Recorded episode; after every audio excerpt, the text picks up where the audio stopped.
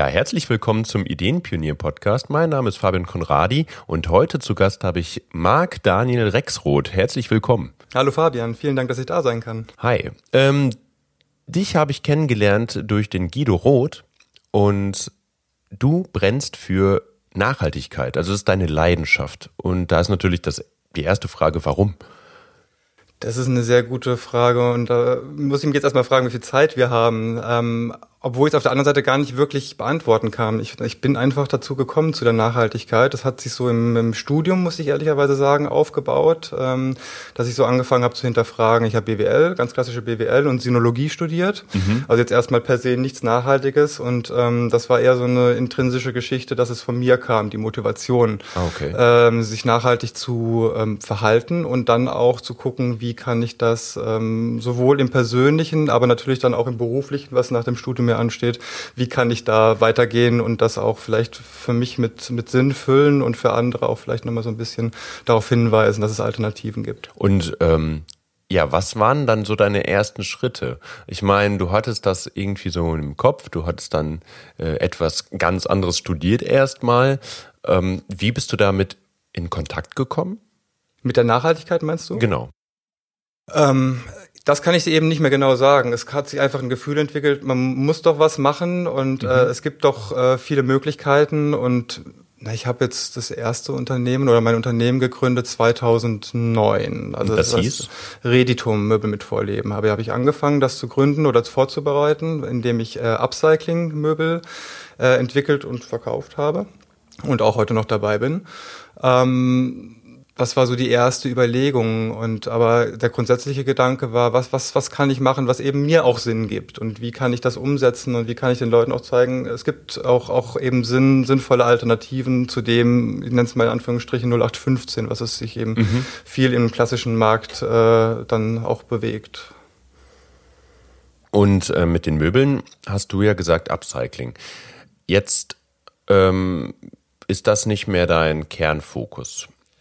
Nee, ähm, also ich bin, wir treffen uns gerade in einer sehr spannenden Zeit, ähm, weil es sich gerade gerade verändert tatsächlich, beziehungsweise über das letzte Jahr hinweg und sich jetzt immer mehr rauskristallisiert, in welche Richtung es geht. Genau, aber das war so für mich der professionelle Einstieg in die Nachhaltigkeit, dass ich gesagt habe, okay, ich hatte schon immer eine, eine Leidenschaft für das Handwerk oder fürs, fürs Bauen auch, habe das eben nie beruflich oder professionell gelernt, aber fand das super spannend und bin dann damals tatsächlich äh, in ein längeres Praktikum gegangen, über ein halbes, dreiviertel Jahr in eine Schreinerei Schreinerei, um zu gucken, wie gehen die Prozesse, um dann auch später ähm, zu wissen, wie ist das, wenn ich als Auftraggeber ähm, dann auftrete. Und mhm. ich habe dann versucht, eben das Unternehmen Reditum so nachhaltig wie möglich aufzubauen. Das war dann eben aus dem ökologischen Aspekt eben die Wiederverwertung gebrauchter Materialien. Das gab es ja damals äh, fast nicht, in Deutschland zumindest nicht. Die Holländer sind da mal so ein bisschen, ähm, bisschen ähm, weiter. Weiter kann man so sagen, ganz platt, genau.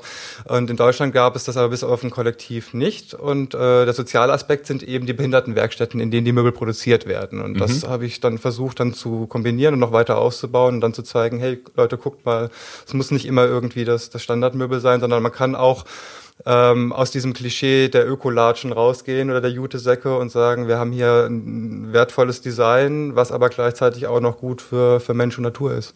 Das heißt also für Mensch und Natur, da zählt jetzt ja nicht nur das Material zu, das du halt upcyclest, sondern halt bei Reditum jetzt auch noch die Behindertenwerkstatt, genau. ähm, die nach deinem Ermessen auch Nachhaltigkeit, also der Begriff Nachhaltigkeit quasi mit drin ist oder ähm, erweiterst du da den Begriff Nachhaltigkeit? Nee, also die Nachhaltigkeit per se äh, ist ja kein geschützter Begriff. Das ist ja eines unserer großen Probleme, dass ja jeder nachhaltig sein kann. Man mhm. kann ja auch sehr, sehr nachhaltig unnachhaltig sein. Das ist auch ein großes Problem. Darauf kommen wir gleich nochmal zurück. Sehr gerne.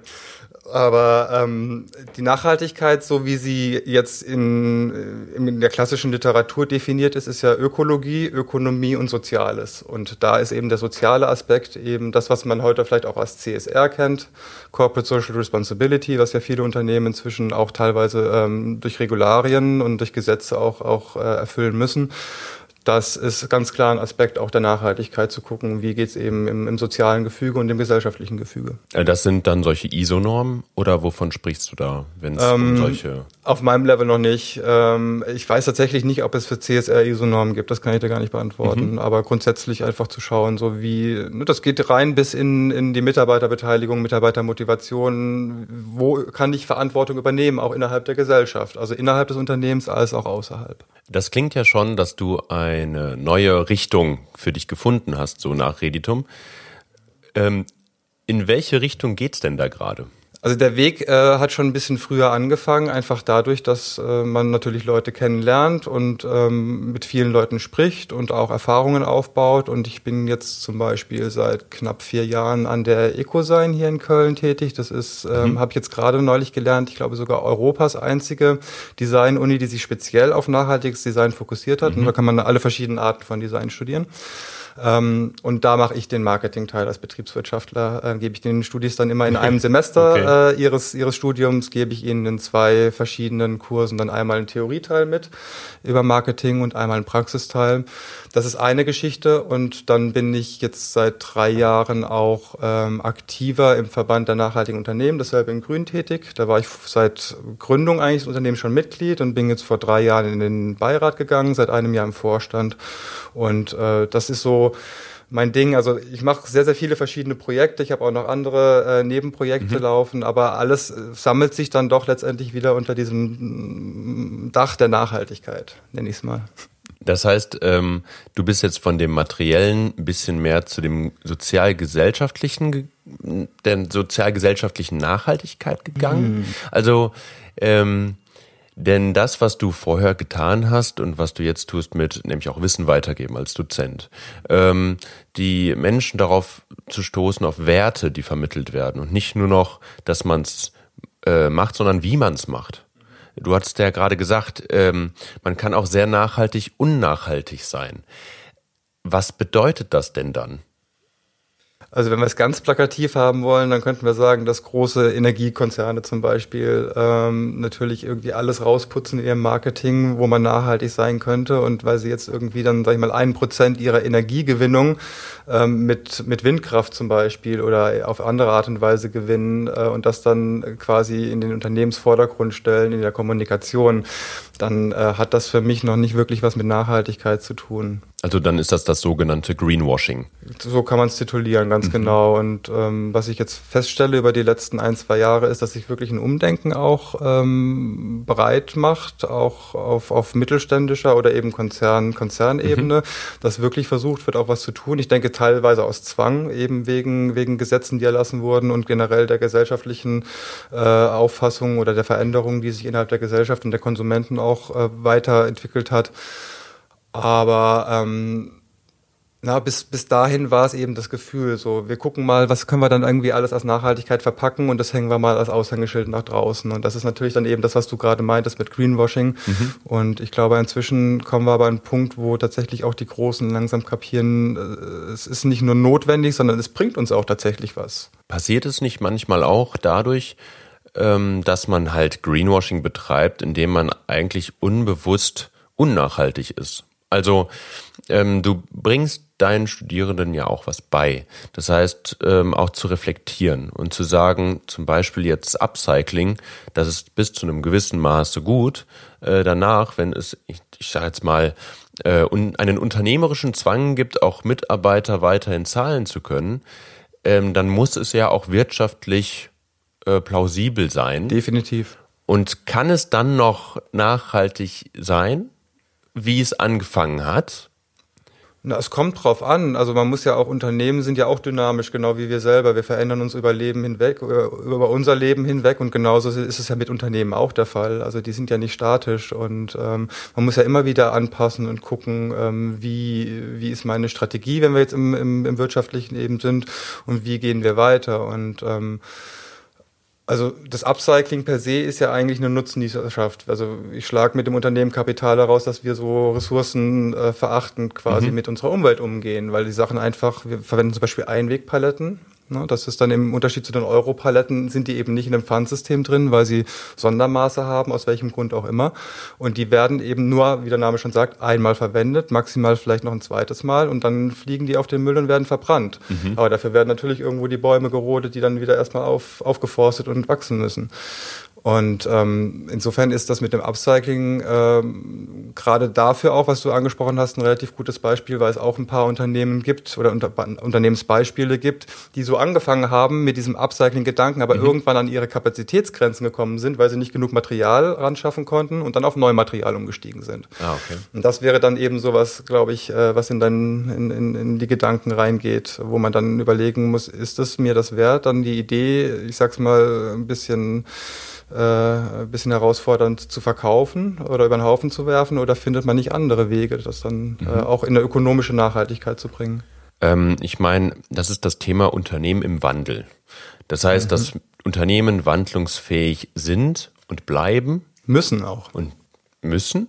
Äh, das kommt ja eigentlich auch in der Natur vor. Da muss man ja auch adaptieren. Mhm. Ähm, Adaption ist ja ein, ja, fast schon Tabuwort, wenn man jetzt in manchen Unternehmen reinschaut und sieht, ja, also wir müssen es schaffen, dass ihr wandlungsfähig bleibt. Das heißt, überlebensfähig. Und dass ihr eben dann auch Sachen adaptiert. Ah nee, ich mache doch nicht das, was mhm. andere auch noch machen. Äh, wir machen unser Ding und das hat schon immer so geklappt. Mhm. Oder wir können doch jetzt nicht unsere Strukturen mal ebenso ändern. Ich meine, solche Aussagen gibt's da. Ähm, du gehst ja jetzt in diesen Bereich der Unternehmen, um sie eben nachhaltig zu ähm, zur Nachhaltigkeit zu bewegen, Stück für Stück. Mhm.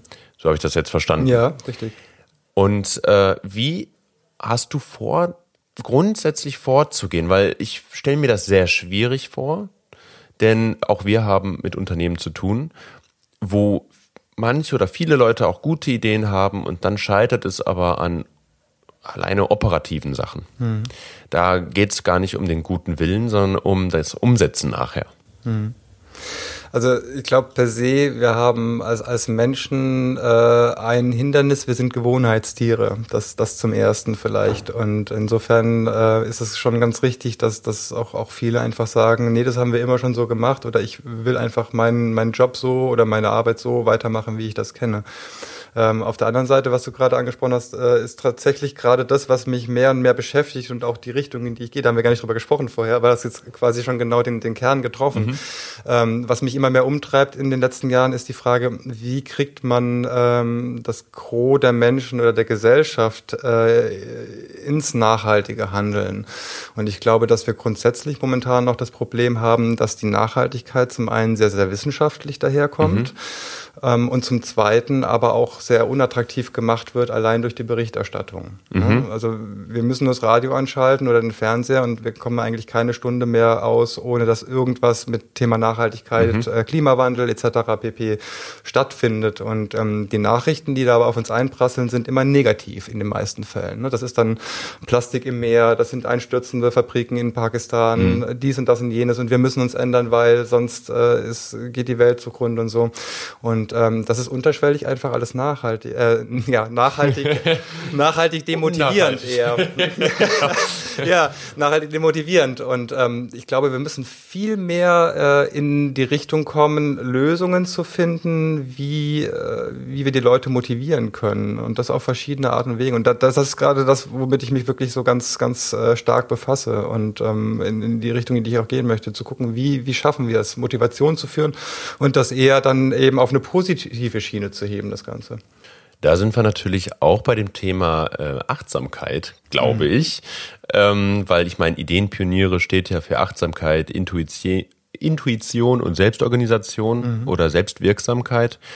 Und wenn ich jetzt an die Gewohnheit denke, dann ist das ja so ein bisschen ähm, Gewohnheit, also wenn man eine Gewohnheit hat, ist das ja meist nicht positiv konnotiert.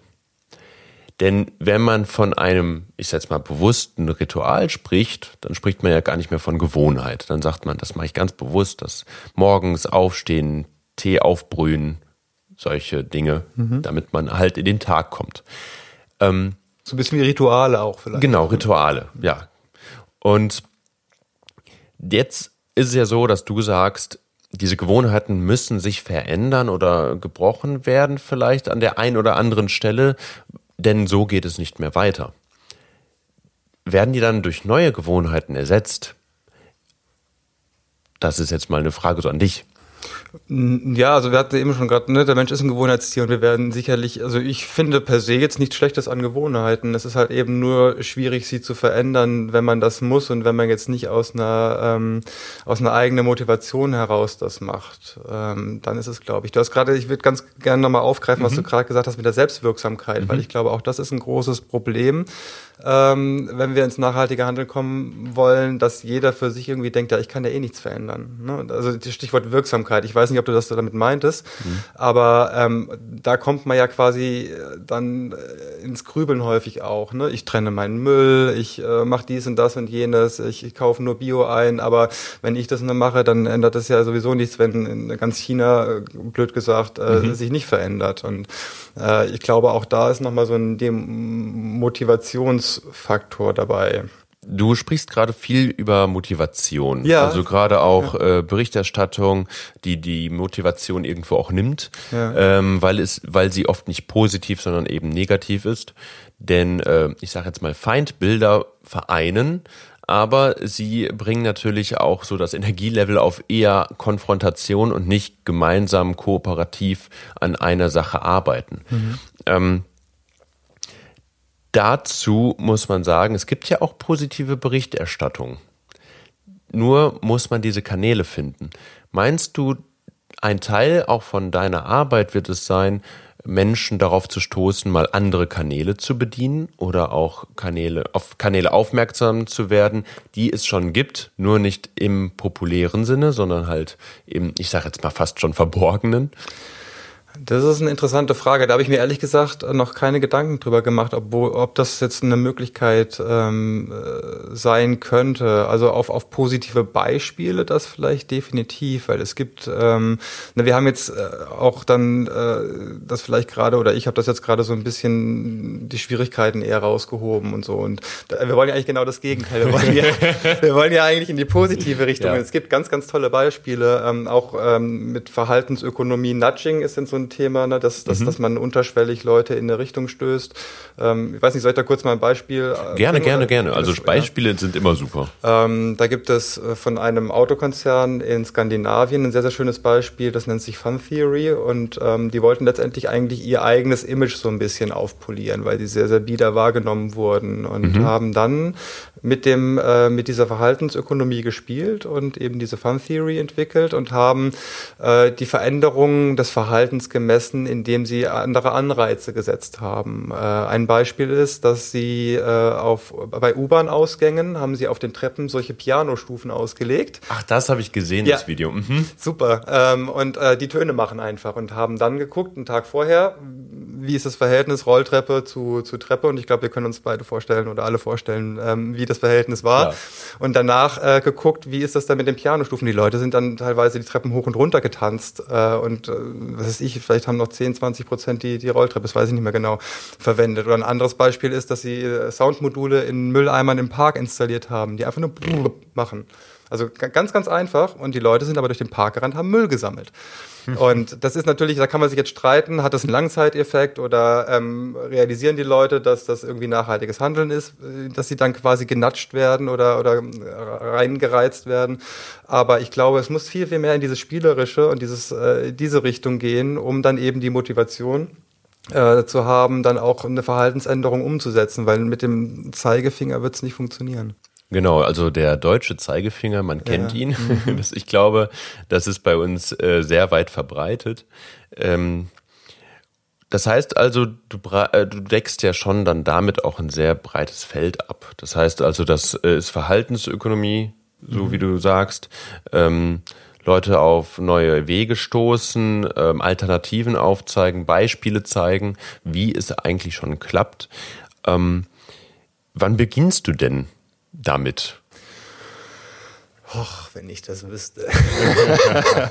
ähm, also mehr und mehr. Ähm, ich hatte jetzt gerade ein sehr spannendes äh, Wochenende ähm, auf, einer, auf einer Tagung und da hat jeder, es war ganz spezifisch Nachhaltigkeit und, und Wirtschaft und viele Vertreter. Äh, und äh, alle haben gesagt, na, ich bin Berater oder ich will Berater werden. Und da habe ich mir dann gedacht, so, oh, echt. das okay. klingt ein bisschen, äh, muss ich jetzt nicht auch noch. Insofern sträube ich mich gerade persönlich so ein bisschen gegen dieses Wort Beratungen ähm, und weiß tatsächlich noch nicht, also ich bin gerade noch dabei, das zu entwickeln, weil für mich muss es auch äh, ein rundes Konzept sein. Das ist für mich persönlich immer wichtig. Also bei Reditum, finde ich, habe ich ein, ein, relativ rundes Konzept aufgebaut, äh, was in sich stimmig ist. Zumindest kriege ich das auch immer von den Kunden oder von Leuten, mit denen ich spreche, dann gespiegelt und genauso soll es da auch sein. Und ähm, ich bin dabei, aber es ist, es ist ein Weg und es ist ein Prozess. Mhm. Und ich werde jetzt eben kommendes Jahr auch nochmal anfangen, einen MBA draufzusetzen, der das nochmal mhm. vertieft in die Richtung Nachhaltigkeitsmanagement, um einfach auch nochmal so eine, so eine tief wissenschaftlich-fachliche Expertise einfach zu haben, was glaube ich mhm. auch generell äh, dann in der Lösungserarbeitung oder in der Argumentation auch ganz gut ist. Aber ähm, dann gleichzeitig eben zu schauen, wie kann man solche Themen dann auf so einer Anreiz-Motivationsebene verfolgen, um ja, um, um das Ganze auch mit dem Spaß zu verbinden, weil warum sollen wir dann nicht Spaß dabei haben? Warum muss es dann die ganze Zeit irgendwie durch Regularien oder durch eben den, den schönen deutschen äh, erhobenen Zeigefinger passieren? Und wenn wir Lust drauf haben, dann, dann, dann ändert sich auch was. Ich meine, das sieht man allein bei, bei äh, Leuten ab 50 oder zwischen 50 und 60, da fangen plötzlich irgendwie die Hälfte der Leute an, Sport zu machen, mhm. weil sie realisieren, ich brauche das auch für meine Zukunft. Und da ist dann eben die eigene Motivation da. Und äh, davor quält man sich irgendwie 20 Jahre ähm, zweimal zum Joggen im Jahr raus. Und, ne? ja. und ich meine, man sieht es gerade auch an Fridays for Future. Mhm. Ähm, mit viel Spaß und viel Elan dabei, das halt auch eine Masse bewegen kann. Und so simplen Ideen. Ne? Genau. Also, wenn wir mal überlegen, wie das angefangen hat mit einem kleinen Mädchen, was sich einfach vors Rathaus gesetzt hat. Mhm. Und sich da und, und gucke an, was daraus geworden ist. Es muss nicht immer irgendwie die eierlegende Wollmilchsau sein. Und aber da sind wir ja häufig im Erwachsenenalter eher geneigt zu, äh, dem, dem nachzustreben und das dann mhm. alles zu verkomplizieren. Ja. Ja, wir haben jetzt viel darüber gesprochen, was du so auch beruflich oder ähm, ich sage jetzt mal, ja, so was so deine nächste Zeit prägen wird mhm. an Nachhaltigkeit, Themen und an äh, Personen, an die du vielleicht auch rantreten möchtest, äh, Dinge, die du noch dazulernen möchtest. Ähm, wie sieht's bei dir persönlich aus im, im privaten Leben? Wie ähm, schaffst du es dort mit der ganzen Thematik Nachhaltigkeit wirklich auch als Nutzer umzugehen und nicht nur als, ähm, ich sage jetzt mal, Lehrender? Mhm. Ähm, tatsächlich auch da äh, mit Motivation, aber ohne erhobenen Zeigefinger. Also ich bin jetzt zum Beispiel, äh, esse ich durchaus noch Fleisch, wenn auch durch, äh, mhm. durchaus reduziert. Ähm, die Klassiker halt, ne, das Mülltrennung etc., pp, Ökostrom, Ökogas und sowas, das ist natürlich äh, klar. Und ähm, äh, ja, also weiß ich gerade gar nicht genau, wie ich jetzt äh, tiefer auf die Frage antworten soll. Also und dann hätte ich vielleicht noch ja, Frage. Gerne. Ja. Ähm, also das sind ja auch wieder eher so materielle Sachen, also mhm. Ökostrom, ähm, äh, die natürlich auch eine Veränderung oder für die Veränderung wichtig sind. Nur wie sieht's dann auch auf einer, ähm, ich sag jetzt mal, seelisch, seelischen Ebene aus mit mhm. Nachhaltigkeit, weil ich meine, Ideenpioniere lebt natürlich auch davon, äh, dass man jetzt auch nach innen gerichtet schaut und eben das Außen, ich sage jetzt mal, äh, aufgeräumter, klarer gestrukturiert und gestaltet ist, wenn auch innen eine klare Struktur herrscht oder man eben zufrieden ist. Das muss ja dann gar nicht äh, total aufgeräumt sein, mhm. aber Zufriedenheit. Also mhm. da wollen wir gar nicht jetzt mal vom Glück von Glücksmomenten reden. Ich meine, die hat man oder hat man nicht. Mhm. Die kommen und die gehen. Nur die Zufriedenheit ist ja auch ein Zustand, der länger anhält und so einen Nachklang hat. Hm, wie sorgst du dafür, dass du all diese Energie aufbringen kannst vielleicht für diese Themen, die ja auch wirklich schwierig sind in dieser Gesellschaft zu verankern oder verankern zu wollen, wo viele Widerstände kommen oder kommen werden oder gekommen sind in der Vergangenheit? Puh Das ist eine gute Frage. Ähm, also ich, äh, obwohl ich das seit Jahren gerne, gerne starten möchte, meditiere ich zum Beispiel nicht, was mir, glaube ich, wirklich gut tun würde, um zwischendrin auch einfach mal mm, durchzuatmen, weil ich schon jemand bin, der eher die ganze Zeit am Machen ist. Mhm. Aber ich glaube gleichzeitig auch ist dieses Machen für mich auch ein äh, Energiequell. Ich habe gerade neulich mit einem Kollegen drüber gesprochen und ähm, der hat das, finde ich, für mich sehr treffend formuliert. So, also wir ziehen auch ganz, ganz viel Energie. Also er hat uns da so in einen Topf geworfen und meinte, wir ziehen auch ganz, ganz viel Energie aus unserer Arbeit. Und das ist definitiv so. Und ähm, also ich gehe eigentlich sehr in, in, in dem auf, was ich mache, in den verschiedenen Projekten oder, oder, oder Jobs, die ich, die ich so mache. Und ich glaube, da ziehe ich so die, die, die meiste Energie tatsächlich raus. Natürlich neben jetzt irgendwie Freunden und Beziehungen und das alles, aber ähm, also so ein, so ein ganz klassisches, äh, ganz klassischen Quell ähm, kann ich dir jetzt gar nicht so nennen, sondern äh, doch vielleicht die, die Arbeit eben oder das, das, das, das Überlegen, was kann man machen und das Entwickeln von Konzepten und, und Lösungen dafür. Also gut, Lösung ist vielleicht zu weit gegriffen, aber Ideen, ähm, wie man, wie man drangehen könnte. Also quasi der eigene, der Schmied seines eigenen Glückes zu sein, weil man eine sinnstiftende Arbeit hat oder der auch nachgehen kann. Das würde ich so unterstreichen, mhm. ja. Das heißt also, durch das Machen eben, dass du sinnstiftend arbeitest, ziehst du so viel Energie raus, dass du, ich sage jetzt mal, dich nicht bewusst darum kümmern musst, dass du innen quasi dich erstmal aufräumen musst. Also ich habe noch nie drüber so nachgedacht und das klingt jetzt gerade äh, sehr, sehr hochtrabend oder so. Ja, ich bin mir selbst genug. Das, äh, ich weiß tatsächlich nicht. Also ich kann nur sagen, also das, das macht mir einfach wahnsinnig Spaß. Mhm. Und äh, ich glaube, da kommen meine Ressourcen her. Aber ähm, ja, ich meine, das ist ja super, es ist ja egal, wie man halt zu diesem Zustand kommt, dass man zufrieden ist, mhm. ähm, in dem man halt schon auch auf sich achtet und schaut, geht's auch so weiter. Und ich meine, ähm, manche verbrennen ja auch gerne auch bei einer Sache, die sie gerne tun. Mhm. Nur, ich meine, bei dir, du, du wirkst auch so, dass du sagst, ey, das ist echt mein Ding und ich ziehe da Energie, anstatt sie zu verlieren. Ja. Stück für Stück. Mhm. Weil du hast ja auch gerade gesagt, Freunde, Familie, also du kümmerst dich ja auch anscheinend auch um dein soziales Umfeld. Ähm, ja, phasenweise. Wenn ich mal wieder so in einem Projekt drin bin und dann totalen Tunnelblick habe, dann kann es auch mal sein, dass man irgendwie einen Monat mal nichts von mir hört. Mhm. Aber grundsätzlich ist mir das schon sehr wichtig. Und ja, das, wo, wo du das jetzt gerade so gesagt hast oder aufgezählt hast, ähm, äh, dachte ich auch gerade. Also ich habe das Glück tatsächlich mit einer Frau zusammen zu sein, die, äh, die sehr ähnlich tickt, auch wie ich, die auch im Nachhaltigkeitsumfeld unterwegs mhm. ist. Und, ähm, und dadurch kann man sich auch da auch sehr, sehr gut austauschen. Und da hat man auch schon, schon würde ich mal sagen, eine sehr breite Ebene äh, gefunden, weil man vieles einfach, einfach auf die gleiche Art und Weise oder zumindest ähnlich sieht, gleicherweise mhm. angeht oder zumindest ähnlich sieht. Und äh, das, das gibt mir bestimmt auch eine Ausgeglichenheit dann. Und im Freundeskreis ist es, oder im, jetzt im, das ist ja vielleicht auch, das, das wirst du wahrscheinlich auch wissen, ne? in der Selbstständigkeit hat man ja einfach ähm, das Glück, dass man häufig mit den Leuten zusammenarbeiten kann, mhm. äh, auf die man auch Bock hat. Ab einem gewissen äh, Zeitpunkt oder wenn man sich traut, ja. Ja, genau. Und ähm, aber da, also was, das ist auch eine, glaube ich, der, der, großartigsten Sachen, finde ich, für mich mhm. an der, an der äh, Selbstständigkeit. Ich habe äh, aus sehr vielen Geschäftsbeziehungen sind echte Freundschaften geworden. Also wo ich sehr jetzt schön. wirklich sagen würde, das sind auch Leute, mit denen ich privat sehr intim auch rede.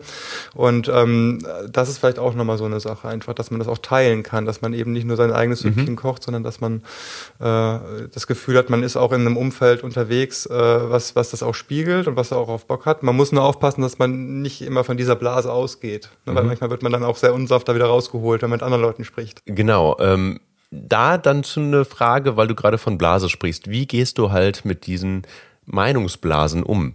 Also, äh, weil du kriegst sie ja wahrscheinlich überall auch mit. Mhm. Äh, ich meine, man muss nur in Facebook reingehen oder bei Instagram, wo jemand sagt, ich bin nachhaltig und eigentlich ist es nur eine Werbung für ein Produkt, was bestimmt nachhaltig ist, aber bestimmt die Werbung nicht. Mhm. Also ähm, es gibt ja eben dieses nachhaltig, unnachhaltig sein. Wie begegnest du dem? Also ähm, begegnest du dem mit einem Lächeln und sagst, ja, gut, sie wussten nicht, was sie tun? Mhm. ähm, oder kommt dann da auch schon eher so der Drang, auch dort ähm, etwas zu verändern?